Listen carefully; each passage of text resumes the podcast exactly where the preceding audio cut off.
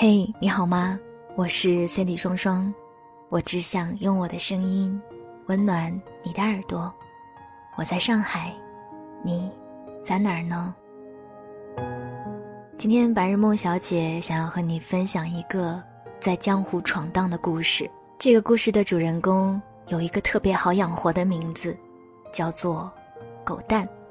你猜狗蛋在江湖上混的时候？会用什么样的兵器呢？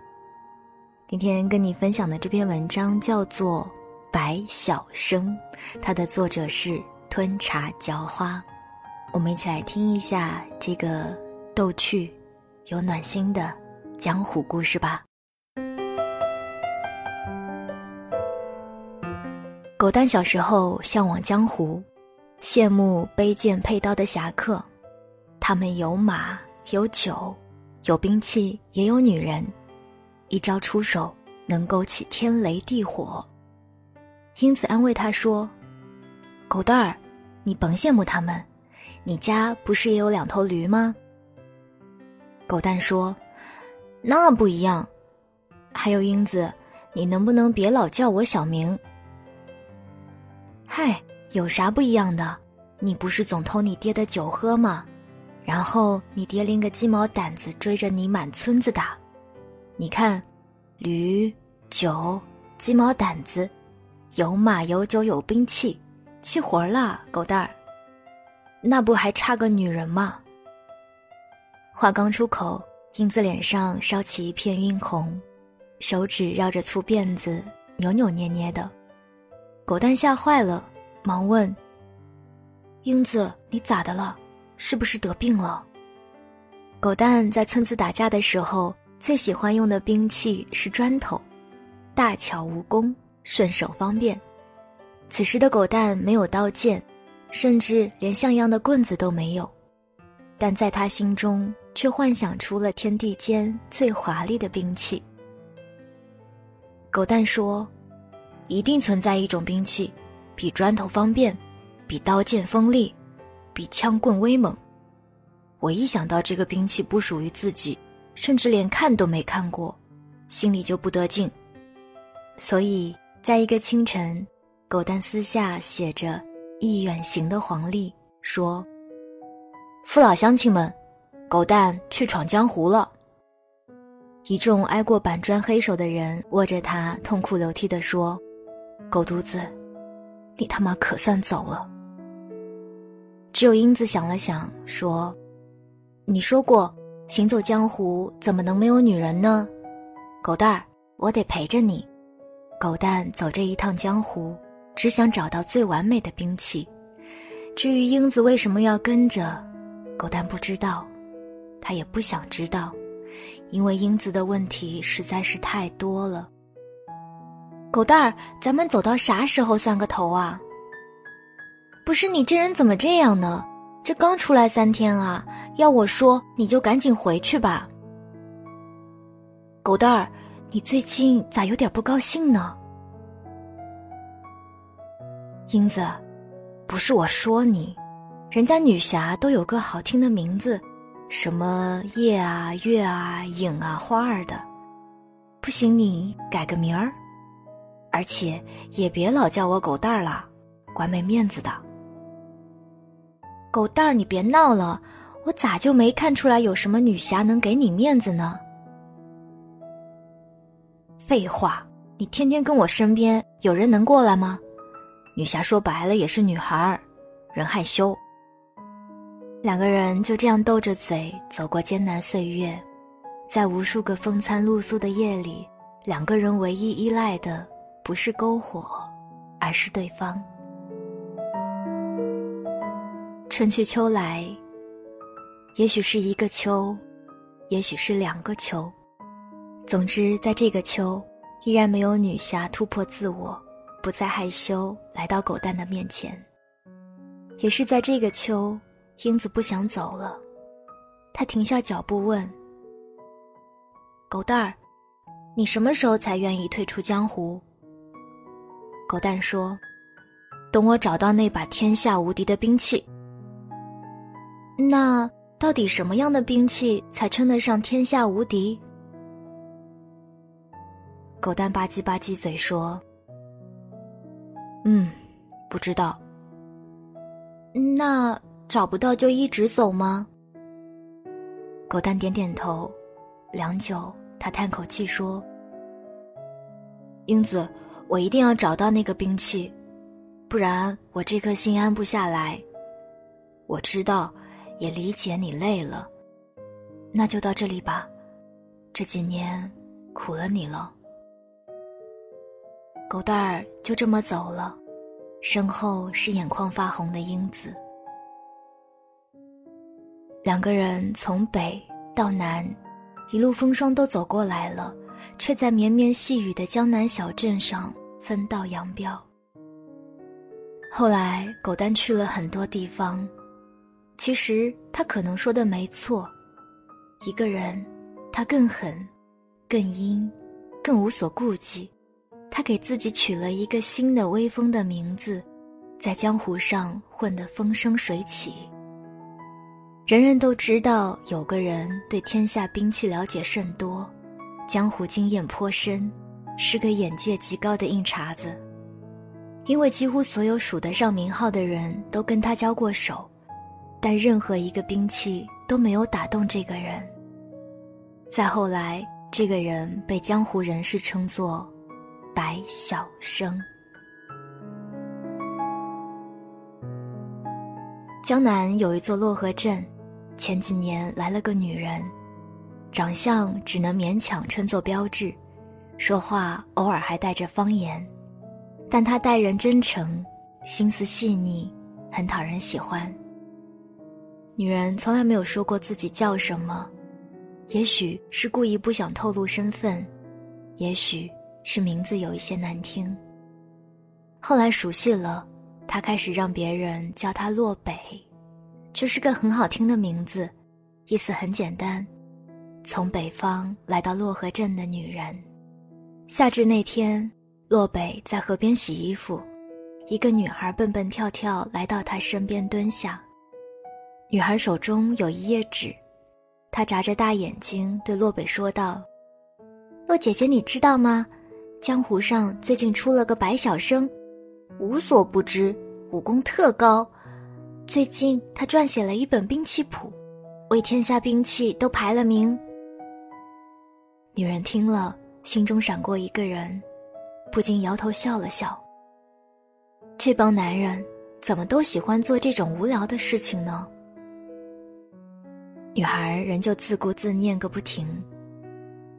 哇，香芒哥哥的霸王枪排在第二呢。洛姐姐，香芒可是咱们隔壁镇子里出去的大侠呢，没想到如今这么厉害了。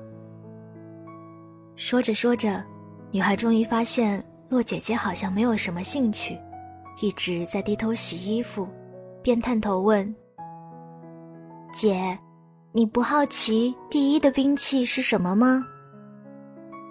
洛北笑笑。继续揉洗手里的衣服。其实，第一对他来讲，又有什么重要呢？他也曾傻傻的去陪一个人找那最厉害的兵器，只不过兵器没有找到，人却分开了。洛姐姐，我知道你以前走过很多地方，但是这个白小生真的特别厉害。他的兵器谱几乎得到了所有人的认同呢。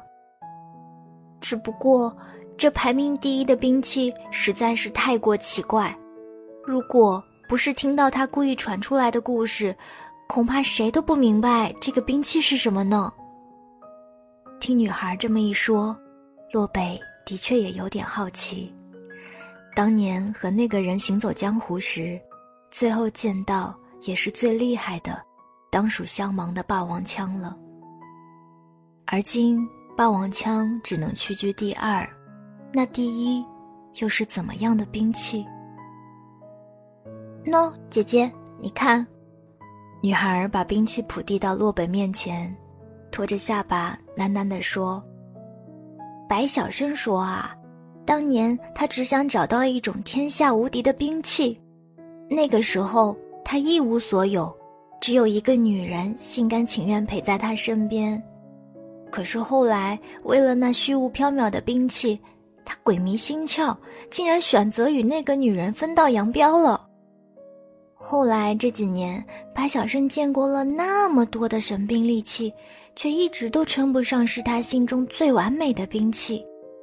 即使他已经完全有资格评判所有的兵器了，江湖人都认为白小生这辈子是不可能排出完整的名次了。可是没有想到，他还是动笔写下了这本兵器谱。你猜为什么？他说啊，自己终于明白，原来世界上最完美的兵器就是他的他的名字。对，你怎么知道的？咦，洛姐姐，你怎么哭了？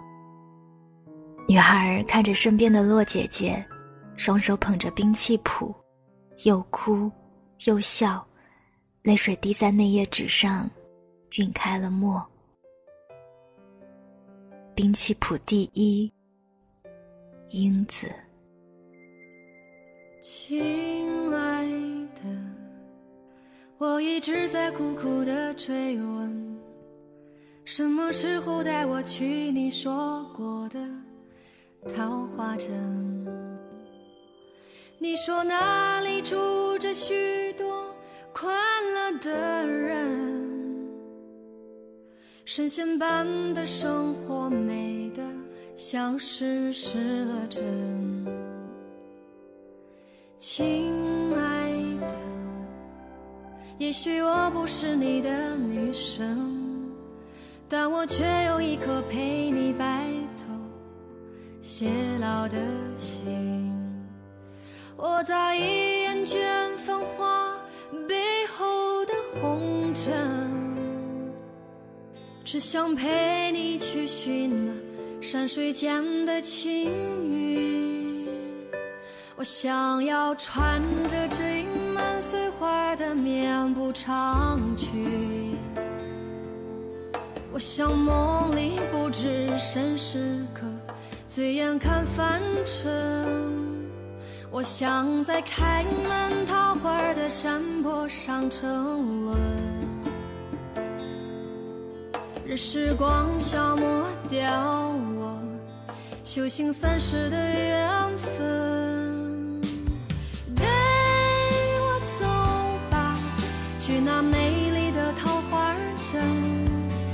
我要在那里放逐野马一样不羁的青春。带我走吧，洒一路幸福的脚印，当我们的牧歌响起，随风摇落一树的缤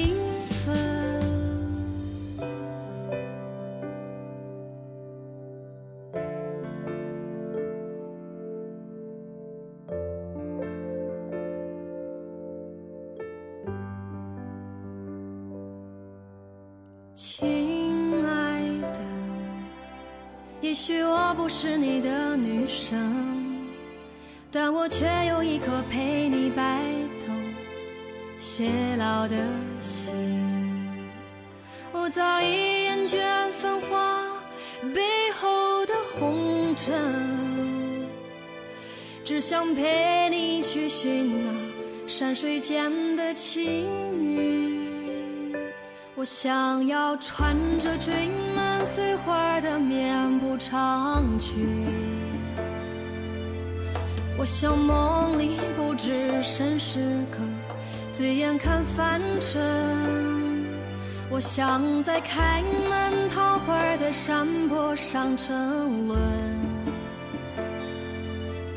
任时光消磨掉我修行三世的缘分。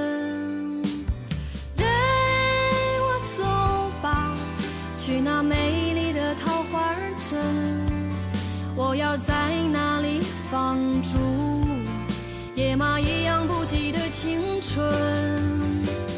带我走吧，洒一路幸福的脚印。当我们的牧歌响起，随风摇